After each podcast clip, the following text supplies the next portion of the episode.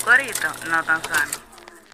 Yo, disfruta el sabor de siempre con harina de maíz mazorca y dale, dale, dale, dale.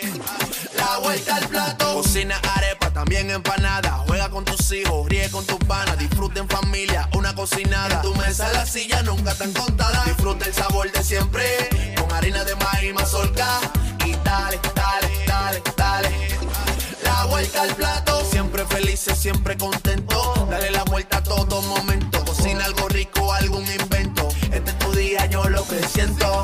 Tu harina de maíz mazorca de siempre, ahora con nueva imagen.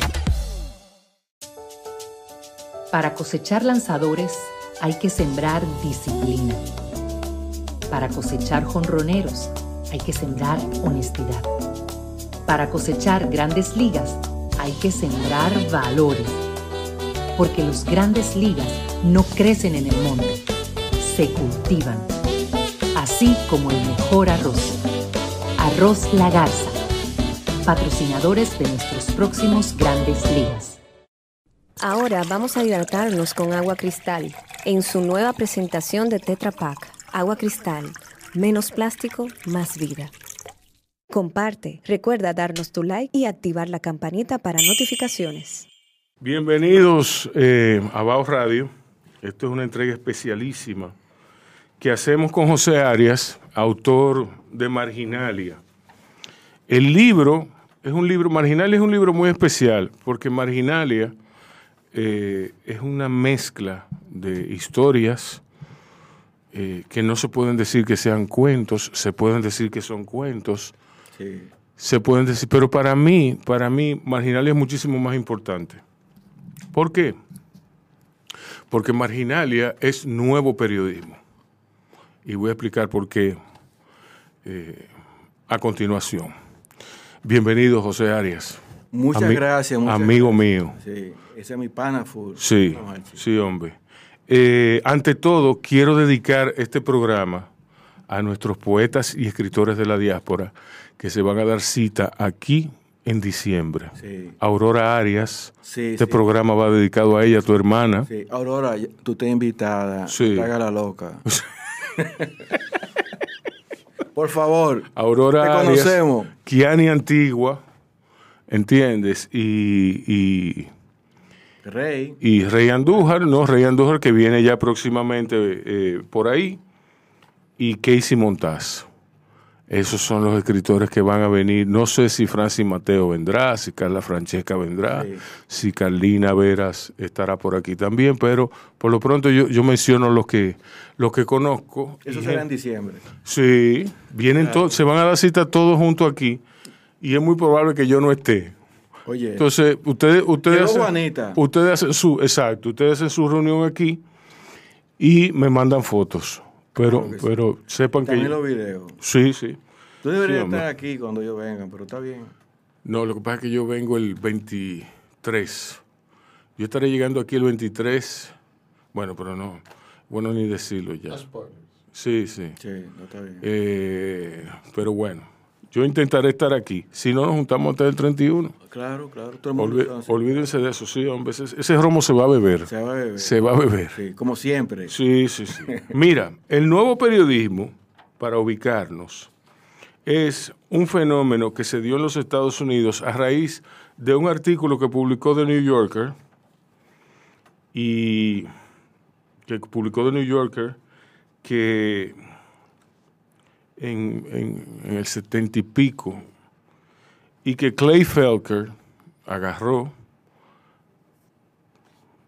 y le dijo a sus escritores de New York Magazine, él le dijo, esta gente tan loca. New Yorker ha perdido un terreno en la intelectualidad, en el quehacer, en lo que, en lo que publica, ha perdido un terreno precioso, ha perdido cosas que decir y ha sustituido, eh, ha sustituido ese espíritu eh, de avanzada que tenía antes por una especie de, de elefante blanco, elefantiasis blanca, elefantiasis blanca que le, que le cayó encima. Eh, todo esto se encuentra en la banda que escribía Torcido o una historia del nuevo periodismo de Mark Wayne Garden. Eh, a Felker le encantó la idea. Fue una sugerencia de Tom Wolfe. La idea es factible. ¿Qué te parece? Eh, o sea, Tom Wolfe es, el, es, es como es como el rey del nuevo periodismo en, en esa época. Sí, es rey, pero, época. pero igual habían, habían exponentes muy, muy, muy claros, muy, muy elocuentes, como Gaita Lese.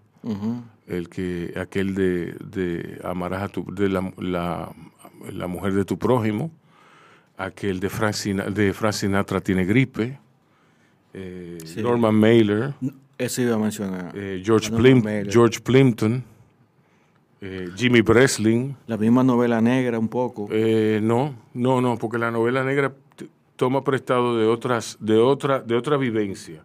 Esto es un fenómeno que fue, que es post Watergate, post, eh, que viene con la ansiedad. Pues la gente, la gente ya tenía los medios, los medios eh, duros para obtener la noticia. La gente lo que quería era que le, que le dijeran qué significaba. Entonces estos escritores vinieron a decirle a la gente eso, eso que querían saber. Eso los orientaban. ¿Y cómo los orientaban? Sin saberlo. Los orientaban implementando las técnicas narrativas dentro del periodismo. Que eso no se usaba. No, no se usaba, porque tú sabes bien, tú vienes de una escuela que... Que sí, sí, que había que contestar las cinco preguntas. Exacto. Y ser rígido y ten cuidado con lo que tú vas a decir. Porque, Es- sí, exacto. Exacto. Entonces, esa gente rompieron. Sí, rompieron con, rompieron con A todo. mí me extraña mucho que, a mí me extraña mucho, por ejemplo, que yo conozco gente que dice que, eh, ¿y cómo tú escribes un libro más o menos de relatos si tú eres periodista? Yo, compadre, pero Es que- eso no es de ahora. El sea, periodismo, el periodismo, pero mira, principalmente por eso digo, por eso digo que, que Marginalia es un libro de periodismo, de nuevo periodismo. Hunter Thompson, el, el padre del Gonzo Journalism, que es un, que es un spin-off, que es un, un derivado del nuevo periodismo, decía que la mejor noticia es la ficción. Y él implementó las técnicas de la narrativa de ficción Sí. en sus noticias. Lo hacía mientras estaba altamente drogado. Y eso está ahí para, para, para revisarse. Y yo no quiero, yo no soy un revisionista, pero yo he leído en, en mis tiempos eh, de aprender el rigor del periodismo, los rigores del periodismo, yo bebí de esa fuente, bebí de esa fuente y, y- y todo lo que había en ella. Y al igual que de Tom Wolfe, y al igual que de Guy Talese, y al igual que de Jimmy Breslin. Y todavía leo The New York Magazine y, y The New Yorker, ¿por qué no? Por, Sí, sí. por así decirlo. Eh, lo, que, lo que te estoy diciendo es que es nuevo periodismo. ¿Por qué? Porque es, sin tú saberlo, aun creando personajes ficticios, es una evocación del espíritu de una, de, de- de una situación específica. Sí, sí, sí. Eh, yo no sé si eh, los veinte y pico de años que yo tengo haciendo periodismo Sin duda alguna. o tradicional, pero no sé hasta dónde eh, una cosa influye en la otra, de- o sea, de mala manera o de buena manera, por ejemplo.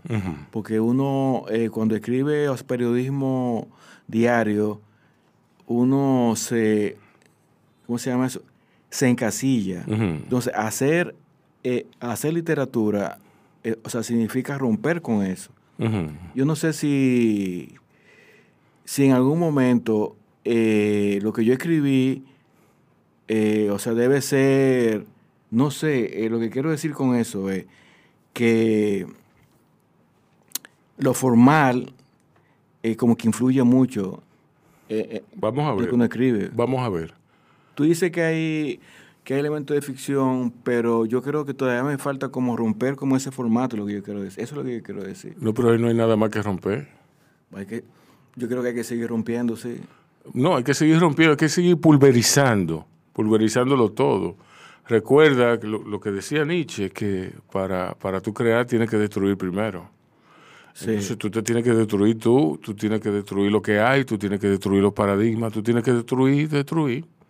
Tú tienes que ponerte el disfraz de destructor. Sí, Entonces, Miles Davis conocía eh, el rigor de la disciplina, la partitura, la partitura. Para, para él convertirse en Miles Davis, él tuvo que tocar en una orquesta.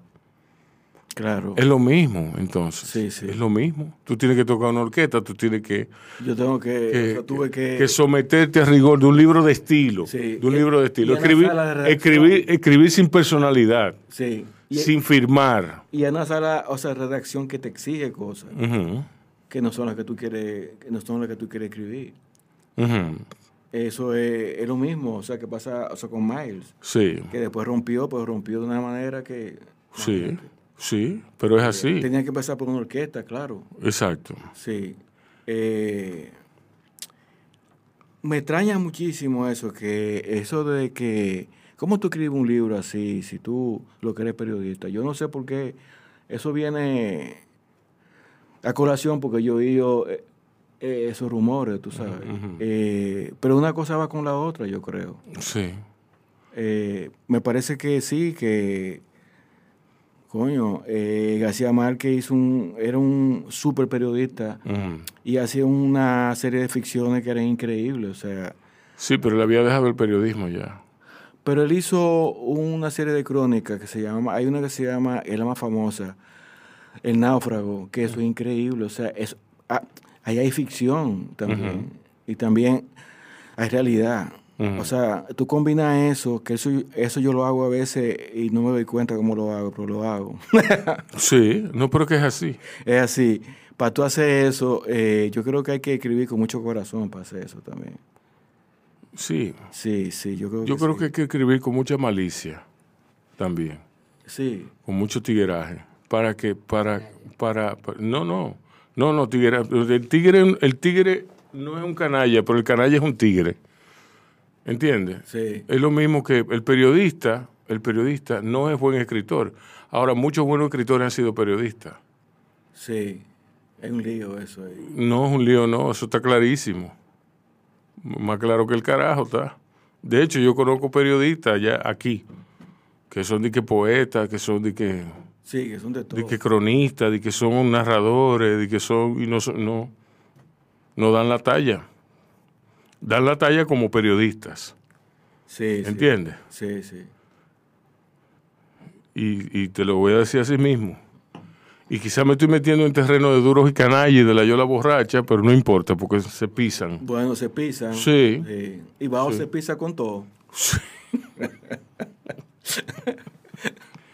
Mira, para mí que, bueno, clave digital, acento, posteriormente yo entrevisté a Gustavo Olivo, una entrevista muy grata y muy divertida. Eh, yo escribí en clave digital, voy a escribir para acento. Eh, para mí es como el, gran tubo de ensayo, eh, el gran laboratorio donde se, donde se cuecen esas habas. Sí, es como Donde- la gran donde- ventana de ahora. Eh, exacto. Es- como una gran ventana que se abre y, y tú puedes... eh, es, como, es como si fuera eh, una banda de jazz, que tú puedes como improvisar y no pasa nada. Exacto. Eso me gusta a mí de acento, que tú improvisas y no y como que no pasa nada, o sea, no eh, nadie como que se asusta, nadie se atemoriza, nadie dice, y por y eso. Yo creo que también es la época de ahora, que todo el mundo hace lo que da la gana también. Eh, ¿De no, no, o sea, no en el sentido, no en el mal sentido de la palabra de hacer lo que da la gana, sino que cada que hay una que hay una gran eh, oportunidad de tener, o sea, libertad de expresión. Sí. Eh, y, es, y, es lo- y es la oportunidad que da acento. Eh, yo le debo mucho acento porque eh, a través de Gustavo y, y a través de Fausto, yo he podido tener una columna semanal que no es tan fácil, viejo. Eso no es fácil. Ujú. Porque a veces hay días que tú no quieres escribir nada, como Sí. le pasa a todo el mundo. Sí. Tú no quieres escribir nada y entonces eh, pero tú tienes que escribir porque ese es, es un compromiso tuyo, Ujú. No un compromiso en sentido formal, sino del escritor que tiene que escribir, tú- o sea, eh, o sea, dale para allá. Y, y te da la oportunidad de crear. Una vez estábamos aquí con Homero y él lo dijo eso, o sea, eh, te pone a pensar, tú tienes que pensar, tú tienes que traer algo. La gente está esperando eso. Yo creo que la gente lo está esperando, ¿verdad? Sí, yo lo espero. Sí. Yo no sé, yo creo que habrán, dentro de mis amigos habrán como 15 o 20 que lo esperamos. Sí. O sea que debe haber como, como 200 Miguelín a personas. veces me llama por la mañana, pero me jode la vida con eso, porque dime, ¿y qué tú escribiste? Y digo, bueno, pero tú lo tienes que leer, viejo. Sí. Miguelín, ya tú sabes. Eso de vago, sí, Miguelín de vago, que es para que tú le cuentes. sí, Eh, sí. Como que él no sabe. Como que él no sabe. Como que él no sabe. Mira, ¿en qué año, en qué año tú, tú te graduaste de periodista? Yo me gradué de periodista en la Universidad Católica de Santo Domingo eh, hace muchos años atrás. Sí. Eh,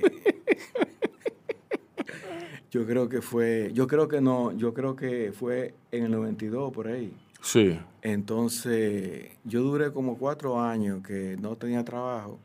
Yo fui mensajero interno en Radio Popular, cuando mi papá trabajaba ahí. Y ahí fue que yo aprendí, o sea, con los teletipos. Ahí fue que yo aprendí. Yo aprendí más bien con el fogueo, no con la universidad. porque La universidad a mí no me enseñó nada. O sea, lo, o sea, lo básico. Pero la calle que te enseña. Es como todo, yo creo. O sea, o sea, los escritores también eh, es la calle que le enseña. Sí. Miguel Franjul lo dijo aquí un día. eh, o sea, no es sentarte a escribir lo que te hace escritor. Es, Lo dijo aquí, aquí una vez, sí. en Bao. En Bao, viejo. Miguel Franjul. Eh, Miguel Yarul. Ah, ok, Miguel Yarul. Diablo. Yo no sabía. Tú ¿verdad? No, porque sí, está subiendo el vino. Está subiendo. Sí. Que decía él que, que primero hay que, hay que vivir, hay que, hay que entrevistar gente, hay que ver cosas, hay que observar. Mm. Más bien, o sea, más que sentarse frente a una computadora, tú sabes. Sí, así es. Así es. Así es. Dice Homero Pumarol que él se monta en las guaguas, o se montaba en las guaguas para oír a la gente hablando. Sí, yo también hago eso también. Sí. Yo- los otros días yo venía eh, en un carro público y, y un tipo muy extrañísimo. Yo quería eh, hasta hablar con él. Yo soy la gelatina más dulce de tu infierno. y yo me quedé, no, pero este tigre es un escritor, un poeta viejo. Y el tipo se fue. Sí. Y yo le caí atrás. Sí, Pero después se me, como que se me... sí, se se te cabulló. Sí, porque es una frase. Sí, sí. Eh, sí, hay que oír a la gente, eh, o sea, hay que oír a la gente. Eh, hay gente que te dice cosas. Yo creo que, que la ficción, Acércate un poco al yo creo que la ficción está eh, como de capa caída, pues yo creo como que la realidad es como que es, es- es mucho más rompedora. A mí lo que, la- lo, lo que me rechina de esa afirmación es la palabra rompedor. ¿Es porque? Porque el que utiliza mucho esa palabra, tú no la has utilizado mucho. No. El que utiliza mucho la palabra rompedor es por falta de, o de imaginación o por falta de un mejor término. No, por Entonces, falta- puede ser por falta, eh, o sea, puede ser por falta de un mejor término, porque quizás ese no es el término, pero eh, Retratar la realidad es la labor de un escritor. yo lo hago, yo yo quiero hacerlo, digo, no es que yo... No, es tu, real- tu realidad. Es mi realidad. eh, yo lo quiero hacer, o sea, lo quiero hacer mejor siempre, pero hay un hecho de que la realidad eh, es como mejor, que- o sea, como que a veces yo hay cosas que pasan que tú quieres, que tú lo quieres hacer así en ficción, pero como que la realidad te lo pone mejor, Más mágica. mucho más mágica todavía. Eh, sí, pero eso, eso ya lo hicieron. García Márquez y comparsa. El que hicieron. El realismo mágico. Sí, pero es otra cosa, viejo. Yo Sí. creo que es otra cosa. Mm, a mí me gusta lo que tú escribes, porque lo que tú escribes tiene, eh, tiene la dosis indicada de sucio, tiene la dosis indicada de romance, de romanticismo, tiene la dosis indicada. Para mí es perfecto, es perfecto como una combinación de ingredientes. Tiene, tiene la perfecta dosis de realidad, tiene la perfecta dosis de periodismo. Ahí se siente el periodista que tú eres, pero no, no lo, eso no lo, no lo acapara todo. ¿Tú me entiendes? Tom Wolfe, Guy Talese, Hunter Thompson, todos esos tipos eran periodistas. Todos esos tipos se sabían las, lo- lo- lo- Sí, es- los cinco elementos. Sí. Todos esos tipos sabían la, la pirámide invertida, la, la, ¿cómo dije la pirámide? La, la, Eh, Sí, eso mismo. la, sí. sí, ¿tú me entiendes? Ya cuando tú pasabas del tercer párrafo, ya tú no querías leer más. Sí, porque ¿para qué? Exacto, pero esa es la idea. Pero esos tipos dijeron, no, yo le voy a dar otra, otra cosa a la gente, yo le voy a dar lo que yo pienso. ¿A quién se le ocurre? A nadie, esa vaina era un anatema. Sí, sí. Y eso es tan reciente, eso es tan reciente como los años 70. Hace 50 años el nuevo periodismo empezó y eso cambió el, el mundo. Sí. eh, cambió tanto que, que a veces siento que con las redes hay una degradación también. Sí, Ya, la, ya por ejemplo, yo tengo, bueno, tú conoces, tú conoces a Bianco Martínez, ¿verdad? Claro. Que hacía unos reportajes buenísimos, Sí. crónicas buenísimas, eh, que eran sábanas. Bianco y Pedrito. Eh, sí. Pedrito. Sí. Pero ya la gente no quiere mucho eso, yo creo. Yo creo que la gente lo que quiere es que tú le des un titular por Twitter y ya. Sí. eh, A mí me extraña. porque es que tienen, mucho, tienen muchas herramientas para... Lo que no tienen es quien le diga... Para mí, este es un perfecto espacio para el nuevo periodismo. Aquí. No, no, no. Eh, eh. Pues, en, en- en- en general, el Sí. panorama, la panorámica está para que surja el nuevo periodismo. Sí. Otro nuevo periodismo, un nuevo paradigma. ¿Entiendes? Entonces los medios de comunicación tienen que percatarse de esa, de esa realidad. Y los, nuevos, los medios de comunicación tienen que estar conscientes de esa realidad. Si no, va a ocurrir lo que ocurrió hace 10 años con, con la Internet, que los medios de comunicación van a estar replicando lo que publicaban en Internet. Y todavía hay muchos que los están haciendo. Que lo están, están haciendo. haciendo. Sí. Entonces están te- se reposteando, entonces te- fulano mató a que sé yo quién en tal sitio. Entonces fulano mató a que sé yo quién en tal sitio. Y nadie dice qué significa. No, Na- nadie nadie explica, nadie, nadie entiende. Ahora, en todos lados está la misma noticia. y hay cero explicaciones ahora. Exacto, ahora mismo no hay quien explique. Y nadie quiere profundizar tampoco. Nadie, quiere, nadie, en a nadie, a nadie, Ni los tradicionales, ni las redes. a nadie, nadie. Es decir, todo es como una especie como de vacilón. Mira lo que pasó, lo que pasó este fin de semana, Halloween. Este fin de semana, aquí estamos haciendo este programa el jueves, qué sé yo cuánto.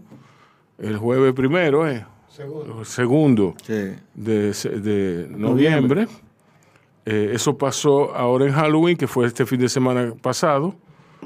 Eh, hubo una invasión de tigres, porque no lo puedo decir de otra forma, a la zona colonial, al Parque Duarte, donde formaron, se formó tal caos que voltearon un carro, se formó un teteo, la 42 estaba llena de gente también, Sí.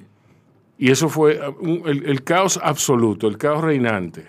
Parecía, eso parecía una, Un desborde. un desborde y, eh, y de la policía nada. Dicen, dicen los entendidos, que hay muchos, porque ahora todo el mundo entiende cuál es la solución para, Para para, todo. todo. todo tiene Exacto, los especialistas, todo el mundo, todo el mundo es un especialista. sí. Dicen los conspiranoicos, porque esa es la palabra más adecuada, que eso fue la misma policía, que es una lucha interna a lo inter- a- al interior de la policía eh, por el mando. Entonces lo quieren, quieren que alguien caiga, que ruede una cabeza, y no fue nadie. Mientras tanto, eh, los comentarios, los TikToks, lo- Sí. La preocupación. La preocupación. Porque la zona... eh, a- APREC, APREC va a ir mañana a, a- frente a la alcaldía. a la alcaldía, entonces, ¿por qué? Eh, sí, ¿no? Porque Hay una preocupación porque la ciudad parece que como que de repente, de un momento a otro, colapsó y se desbordó y se va a poner peor. Exacto. Esa es la sensación que yo tengo. Exacto, Y la gente está, se siente muy insegura. exacto. Todos nos sentimos inseguros. Incluyendo la zona colonial, donde yo he dicho en- en- en- en este foro varias ocasiones, en varias ocasiones, que es mi resguardo. Mi resguardo, yo lo digo porque es donde yo me siento seguro ahora mismo. Yo Ese no es me, mi barrio. Yo no me siento seguro en Naco, yo no me siento seguro no. en el polígono central, donde yo he dicho en muchas ocasiones que los secuestros están a lo que tengan mucho cuidado, que tengan mucho cuidado. Aquí mismo, aquí está Sean con nosotros, que fue un tipo que de- eh, salió de un bar y lo atracaron eh, de noche en la en la, en la en, en Piantini. Entonces en Piantini, Sí. en, en- en Piantini no se puede andar de noche. En la zona, a pesar de todo lo que digan, sí se puede andar de noche. Históricamente la zona es el barrio, o sea, de un, o sea, de una generación eh, que, ha- o sea, que- o sea, que, o sea, que, que ha hecho su vida ahí, o sea, su vida Exacto. cultural, su vida espiritual. incluso. Entonces ahora, ahora se han metido con ella. Se ha metido de mala manera. Se han metido de mala manera con ella y eso no puede volver a pasar. Yo me niego a que pase. Me niego a que pase. Sí, está muy fuerte. Me niego a que ese tigueraje venga para acá. O sea, ese tigueraje está bien allí. ¿Entiendes? Y yo no tengo nada en contra. Sí. Nada en contra de la cosa con orden. Pero así no. Así no. Así no. Volteando un carro. Así no, Así papá. no. Anarquía No. significa sin gobierno, Sí. no sin orden. Sí. No, y así O sea, no. así, no, así, así a mí no me gusta. Eso va. Por eso- mí hagan su fiesta, hagan su que sé yo qué, y yo hasta participo y que me doy el bonche. Sabe, sabe Dios, saben los dioses, sabe Dios no, porque Dios no existe. Saben los dioses que a, a nadie le gusta más una fiesta que a mí. A nadie le gusta más un bonche que a mí. Pero cuando tú, Pero así, no. Cuando tú volteas un carro, la cosa va peor. mano. Exacto. Ya, ya. Ahí no, no hay ley, no hay ley. no hay ley. Vandalismo. Sí, eso es Vandalismo, eh, caos. El caos. El caos. Lo que reina es caos. Entonces, eso está mal. Está mal. Sí, sí, qué bueno que tú lo dijeras eso para aprovechar. No, no, y entonces al otro día fue la policía, pero al otro día, demasiado tarde, como siempre. Sí. Como siempre. Entonces tú dices, pero ¿dónde está respuesta rápida? ¿Dónde está el, el- el contingente de respuesta rápida? El contingente de emergencia, sea como se llame, SWAT, lo que sea. ¿Dónde está? ¿Por qué no se mete? Porque Politur se, mete, se metía ahí y se lo comían vivos. Sí. Ahí era el ejército, el- la policía que tenía que entrar con armas largas. Pero- ¿Eh? entre seis se han llevado a un músico de la zona colonial. ¿Por qué no se llevan entonces Exacto. a esa gente? Se tiene entonces, yo quiero tener la impresión, y tú también, seguro, de que eso fue por Halloween solamente. Vamos a pensarlo así. Exacto. Yo Yo, voy a quisiera- ver este fin de semana. Yo voy a ver este fin de semana también. Exacto. Porque todo el mundo está pendiente. Ellos mismos que viven por ahí. A- anoche había 60 mil policías, 60 mil polituras ahí, pero era anoche. no, ya no- Marte. Marte. No, Marte, ¿qué va a haber? no, nadie. Nadie. Entonces, Nosotros estábamos ahí. nos- eh, ¿tú los que viven por ahí y los que vamos por ahí estamos preocupados. Yo quisiera que no fuera así. Que fuera, Exacto. ye- que fuera nada más para eso. eh, Exacto. No, porque si viene, cuando venga ahora, o sea, Navidad, debe ser un, un maldito desorden. Exacto. Exacto. Entonces no, no nos van a dejar espacio a nosotros, para No. nosotros hacer nuestro reperpero. No, Que, que nuestro reperpero es limitado a, a, a, a, Ayura. a, a Yura, sí. Y a Checa. Un saludo a Yura y a Chesca, que están... Yura dice están preocupados. Yura dice... Yu- Yura dice que al Parque Duarte le dicen la 43. Ya. Sí. Ya, ese es el nombre. que- Es el nombre. ¿O fue el que le puso. Eh, Eso fue él que, Fue le, él puso, que le puso el el nombre. de necio. Pero que no lo, o sea, que no se lo ponga mucho porque va, o sea, porque va a ser de verdad. Sí, sí. José Arias, mira, dice en la banda que escribía Torcido una historia del nuevo periodismo, Mark Weingarten, dice que el símil que Wolf establece entre los nuevos periodistas y los visigodos esa suerte de amenaza al orden establecido es algo que ya estaba presente en los albores de la prensa escrita. Durante la era de los Tudor, en la Inglaterra del siglo XV, la monarquía británica comenzó a aplicar un rígido control sobre la difusión de la información pública. La historia del periodismo es en muchos sentidos la historia de opresiones y censuras. Porque donde hay paz no hay buen periodismo. No, no hay periodismo. Exacto. Eh, numerosos decretos gubernamentales en el Reino Unido, el desempeño del papel del censor por parte del Consejo Privado, la supresión de la prensa por Oliver Cromwell en 1655 sumieron a los periódicos en la clandestinidad. Ese es el germen de cultivo para el, un periodismo genial. Un mercado negro fue emergiendo en pleno siglo XVII a medida que se distribuían clandestinamente pliegos usados para informar sobre determinados sucesos. Entonces, en Nueva York, a principios de los 60, hubo una cantidad de rumores acerca de la muerte de la novela. Eso. Sí, sí, sí, sí. Eh, Yo lo, yo lo escuché, eh, yo lo he leído eso. Sí. Eso, Y eso no es así, no es así. no es así. No, porque Porque eh, tú crees que la novela, o sea, o sea, como la conocemos, va a morir. No. Yo creo que, que la novela tradicional sí. la novela tradicional, ¿qué es la novela Eh, tradicional? bueno, la del trama, la de que tiene que tener, o sea, como un nudo y que, Ah, no, eh, sí, pero... que termina en eh, tal sitio. Ya eso, ya eso no se usa. Yo, yo no sé, yo creo que yo he leído, o sea, yo he leído a gente por ahí que tú dices, pero ¿para dónde va este hombre? y está interesante. Eso me, hace- me hace pensar en el escritor aquel de aquí. Aquel, Sí. no lo menciona, Eh, por sí, favor. sí, no, está explotar una bomba. No, sí. Sí. Y tan buen escritor, ¿tú sabías? no, no es tan bueno. ¿no? Eh, su última novela no, No. no, no funciona. Sí. No, no funciona. no, muy- Él se ha puesto muy chismoso, en particular. en- en- Yo no ese- quería decirlo. Ese es el rasgo distintivo de él. Él debería escribir una crónica rosa de chisme de sociedad. Sí, Tú te has ido lejos. sí, Un bestiario. sí. Vamos a dejarlo ahí, Vamos a porque estamos bebiendo y cosas. y no es de, y no es de la clan, eh, y no es del clan de la furia, ¿verdad que no? No, no. Muy pronto.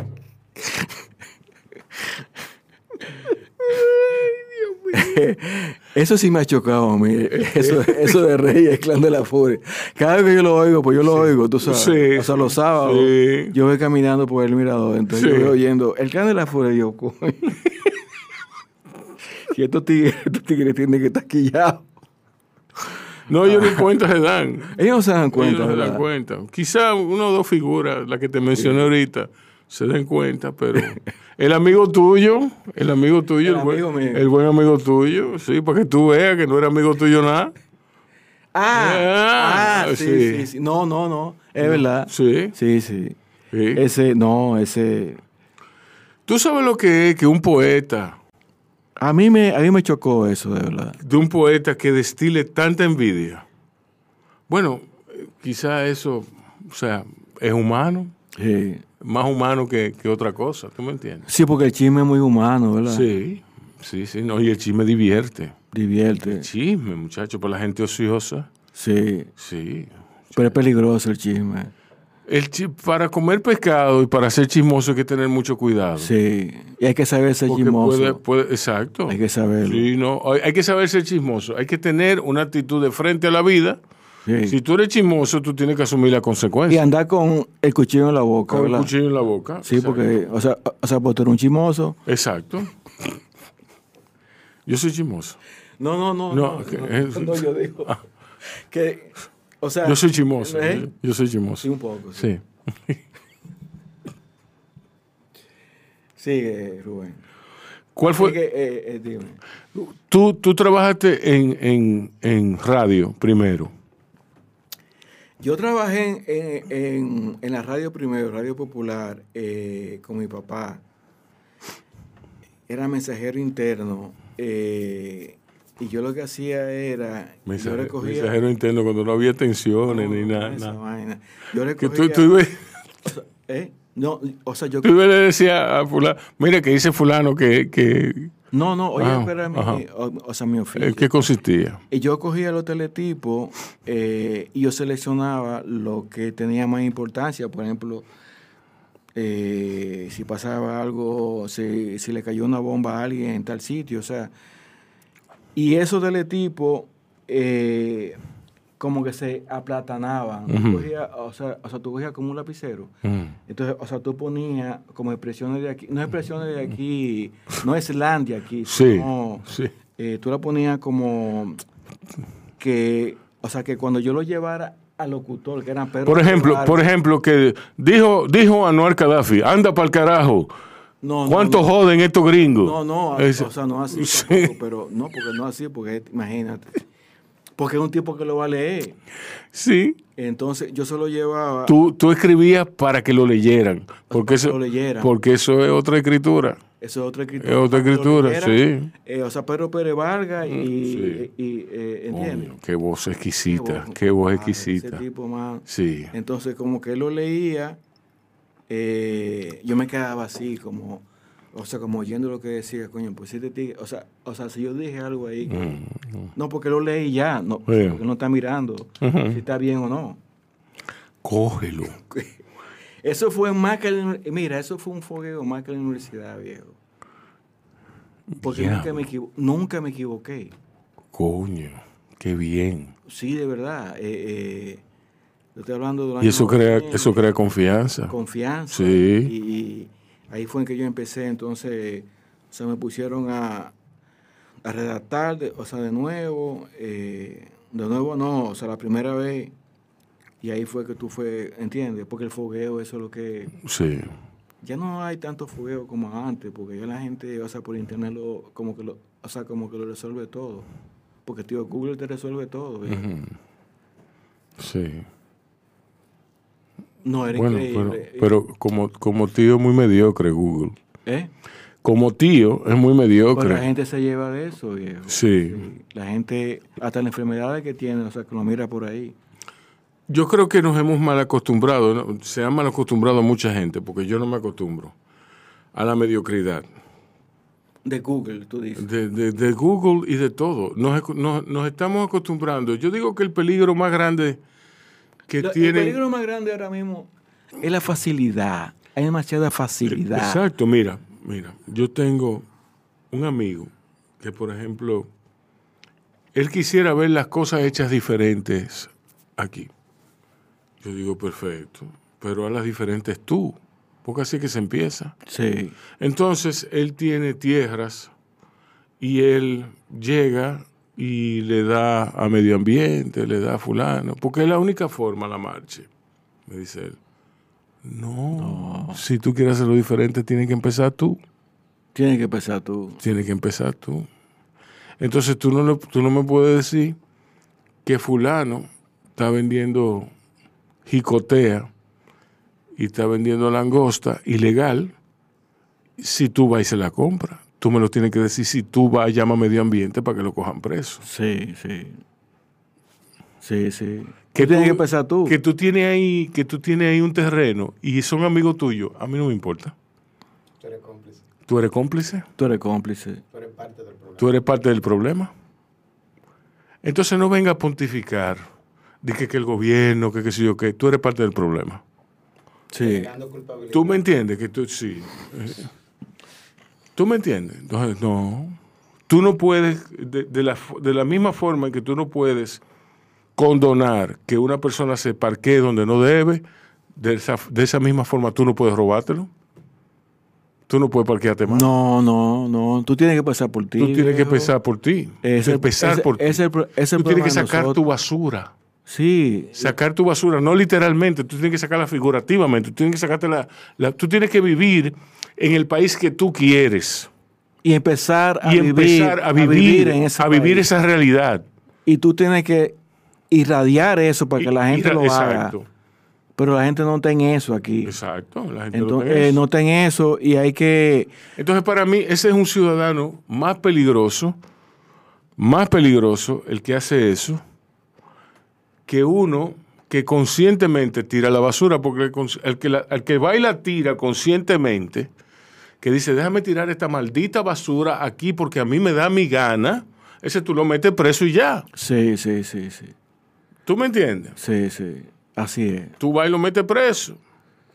Pero ese tipo, ese tipo de ciudadanos que están enmarcados dentro de, de- de la clase baja con, con con- con proclividad a la, a la prosperidad y entre la clase media con proclividad a la clase baja en, en algún sitio en ese interregno, esos son los más peligrosos, porque esos pasan por ciudadanos civilizados Y esos son los más. y son, y son animales. Y son los más. Y son los más.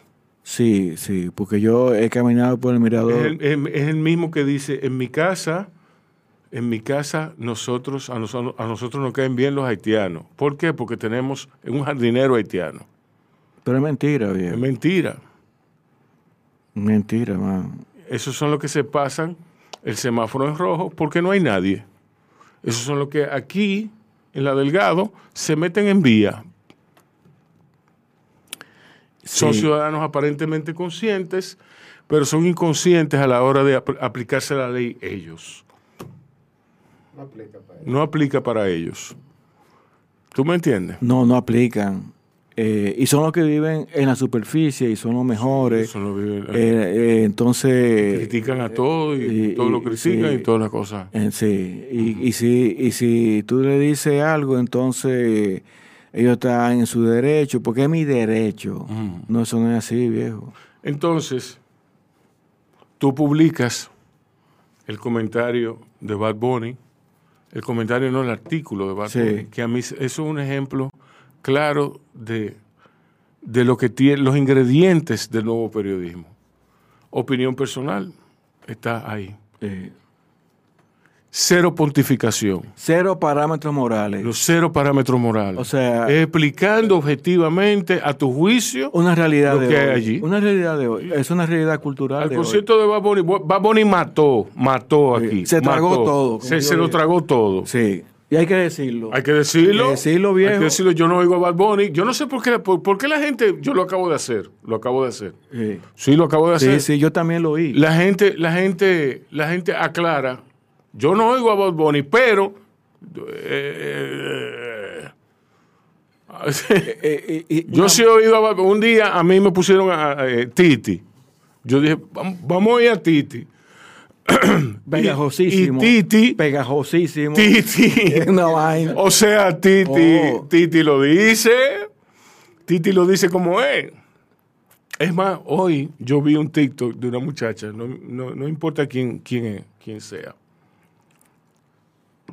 que ella decía que ella oye a Bad Bunny, eh, pero no oye a Toquilla. Porque Ah, Bad sí. Bunny, Bad Bunny habla de todo. Y Bad Bunny así como te mete la protesta social, la, Sí, sí. te lo mete empacado bajo un ritmo pegajoso. Sí, sí. Es un combo. Eso es un combo. Toquilla, hay que oírle su plebería o no se oye nada. Porque lo de Bad Bunny, un six pack, te pone lo social. Exacto, eh, para que sea digerible. Eh, exacto. o sea, para que sea digerible. El tipo, sí, él se preocupó por los apagones. Hay una, hay una empresa en Puerto Rico que tiene muchos problemas de, eh, eh, la gente de manejo del... de manejo. La gente está muy, o sea, o, o sea, está muy quillada con eso. Y él hizo como una especie de video sobre eso. Pero yo no sé si eso es realmente una preocupación de él y que lo puede ser, ¿por qué no? sí, ¿entiendes? porque ¿Por es que, no? no, es que lo, es que lo es. O es parte de esa Pero maquinaria, es que porque lo- es un tipo, es una maquinaria No, no, no, de pues, hacer ve acá, dinero. nadie, nadie, nadie, nadie agarra un apagón y hace dinero con él. No, no hace dinero. Si fuera así, todos los merengueros de los años 70 y de los años 80 fueran multimillonarios, nada más hablando de apagones Sí. y protestando. Olvídate de eso. El tabaco es fuerte de Johnny. El tabaco es fuerte, era- pero hay que fumar. era, que era la, o sea, o Esa- sea, eh, o sea, por la represión que había. eh, Exacto. a la guerra, que le decía que estaba fuerte. Sí. Pero eso lo que quiero decir es que es una maquinaria. El tabaco, el tabaco era fuerte. Era fuerte. Ahora se lo fuman Sí. sin, sin necesidad, sin quejarse. Y en la juca también. Sí, la juca. Ahora se lo fuman todo. Entonces yo no sé si Bad Bunny, Bad Bunny es una maquinaria de hacer dinero fabulosa. Hay- eso hay que Sí. decirlo, man. ¿Qué es arte? No. No, sé. No, no, no es. No. No, para mí no, para mí no. Ah, O sea, para mí no. Para mí no. Quizá, yo no sé si para nuestras generaciones. Para nuestras generaciones esa otra, esa es otra, Eh, pues, es otra discusión. Sí, para mí la ruina de, de- de- del arte vino cuando Marcel Duchamp colgó el sanitario aquel. Ah, sí. Ahí fue que él decidió el destino de lo que sería este siglo en términos de arte. Pero bueno, esas son, quizá, quizá estoy abriendo una puerta demasiado grande. Sí. Entonces, ¿tú Eh? Así, eh, ¡ah! eh, sí. sí. Pero lo de, Sí. pero la crónica que yo escribí de Bad Bunny, lo que me gustó es que yo dije lo que yo quería decir, viejo. Señores, pero es que, es que político, clase, a mí lo que me gustó el párrafo de la clase alta. Lo- Sí, los sí, popis, porque los lo- popis ya la popi, decir sí. aquello. Sí. Ya, pues, sí. Ya todo el mundo, Eh, ya, eh, o sea, dame tu lechita, dame, tu dame eh, vaina. dame el culito, Sí, dame. Sí. o sea, eh, ya lo pueden decir ya legítimo. exactamente. El desacate El desacate colectivo. Es un desacato colectivo. colectivo. eh, y estaban sus padres ahí. Sus padres estaban ahí. sí, Y pagaron 100 mil pesos. ¿Tú me entiendes? sí, y se lo gozaron. Y se lo gozaron. Ay, Dios mío. Pero hay gente, hay, hay por ejemplo, hay por ahí anda gente. Es que toda esa gente, eh, yo creo que hay que estudiarla de verdad. Hay que, eh, o, sea, Sí. o sea, los sociólogos se tienen que dejar de, de, de ese, esa estructura años 70 y ponerse aquí ahora. Sí. Porque hay gente que dice que ese tigre es un hijo de su maldita madre. que- que hay No, que- no, pero ahí no se puede hacer juicio de valores. ¿Eh? Tú sabes que, eh, eh, eh, eh, el, sociólogo que se pone a eso, tanto a decir como que es un dios, como que es un hijo de la gran puta, No, bien. no es un sociólogo que merezca ninguna credibilidad, a mi juicio, porque es un sociólogo que olvidó su sociología, que olvidó su sí, ciencia, sí. que olvidó la aplicación de su ciencia, de su conocimiento. Entonces, En- entonces yo creo... es de explicar, es yo- explicar. eh, Rubén, yo creo que en términos generales la música urbana necesita un estudio ahora mismo. La música urbana lo que necesita es un cronista como tú, en principio. Bueno, Y la crónica urbana después necesitará estudiosos. Pero aquí hay tan pocos estudiosos ya. No, que la gente está muy quedada también, déjame decirte, como el clan de la furia. Señores, ha sido un placer tener a José Arias. en- Y, y para mí también estar aquí, yo no, yo no sabía que iba a gozar tanto. Además, eh, estoy mejor ahora, ¿verdad? Sí, Estoy como más tranquilo. sí, sí, no, no. Hay que hacer una segunda parte de este programa. Sí, Emma, sí. Emma, Tú, ten- tú tendrías que... vamos a hacer un blog. Un blog. Sí. Vamos, sí. vamos. Vamos, vamos. De radio. Que se llame Marginalia. Marginalia Radio. ¿Qué tú crees? Vamos a hacerlo mañana este, mismo. este es el lanzamiento oficial de Marginalia Radio. Sí, sí. Vamos arriba. Pero tú le vas a hacer toda la vaina que usted le hace. Sí, no, no, de todo. Toda la producción. Dale para allá. Dale para allá. Adiós. Si te gustó el contenido de nuestro corito, deja tu comentario, comparte, recuerda darnos tu like y activar tu campanita para más notificaciones. Yo, disfruta el sabor de siempre con harina de maíz mazorca y dale, dale, dale, dale. La vuelta al plato. Cocina arepa, también empanada. Juega con tus hijos, ríe con tus panas. Disfruta en familia, una cocinada. En tu mesa la silla nunca tan contada. Disfruta el sabor de siempre harina de maíz mazorca y dale, dale, dale, dale. La vuelta al plato, siempre felices, siempre contento. Dale la vuelta a todo momento. Cocina algo rico, algún invento. Este es tu día, yo lo presiento. Tu harina de maíz mazorca de siempre, ahora con nueva imagen. Para cosechar lanzadores hay que sembrar disciplina. Para cosechar jonroneros hay que sembrar honestidad. Para cosechar grandes ligas hay que sembrar valores. Porque los grandes ligas no crecen en el monte, se cultivan. Así como el mejor arroz. Arroz La Garza. Patrocinadores de nuestros próximos grandes ligas. Ahora vamos a hidratarnos con agua cristal en su nueva presentación de Tetra Pak. Agua cristal, menos plástico, más vida. Comparte, recuerda darnos tu like y activar la campanita para notificaciones.